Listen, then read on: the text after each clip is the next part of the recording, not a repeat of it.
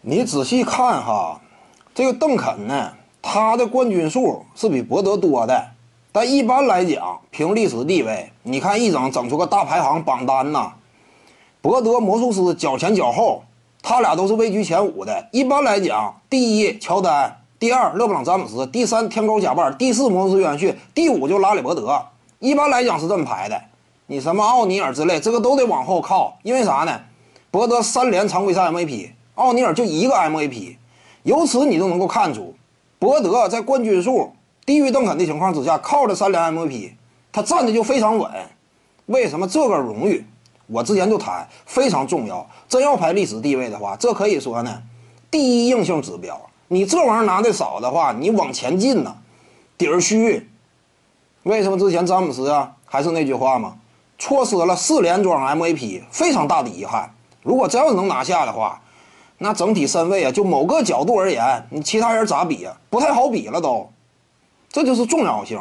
再比如说呢，你像曾经啊，斯蒂芬库里，呃，拿第一个常规赛 MVP 那个赛季，他与马克杰克逊师徒之间为什么分道扬镳？为什么闹得不可开交？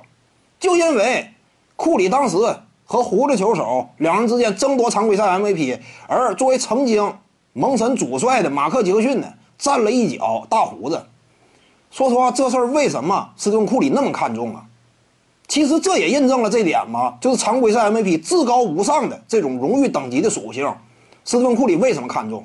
我要是能拿的话，我在历史之上啊，我站的会越来越稳，我跻身真正的超级巨星的行列。拿不上的话，相当大的遗憾，你整个层次啊上不去。拿过常规赛 MVP 的，还是那句话嘛。联盟当中，你只要说想竞争一下第一人的话，想争竞争一下联盟门面的话，没这个奖没有资格。你比如说卡瓦伊·朗纳德就是这样嘛，没有常规赛 MVP，你比字母哥你一比的话，你都吃亏。为什么之前统计的联盟场外商业代言收入排前十的有字母哥，而朗纳德位列前十开外呢？这与他当下团队成就达到的高度不相符。为什么不相符？你。个人顶尖荣誉这块拿的少嘛，因此呢，当初斯蒂芬库里啊与马克杰克逊分道扬镳，你以库里的角度而言，完全可以理解，太气愤了。然后我和胡子俩人之间争常规赛 MVP 啊，你作为我之前曾经的主帅，你站对手一脚，这个容易很大程度上影响媒体的投票风向。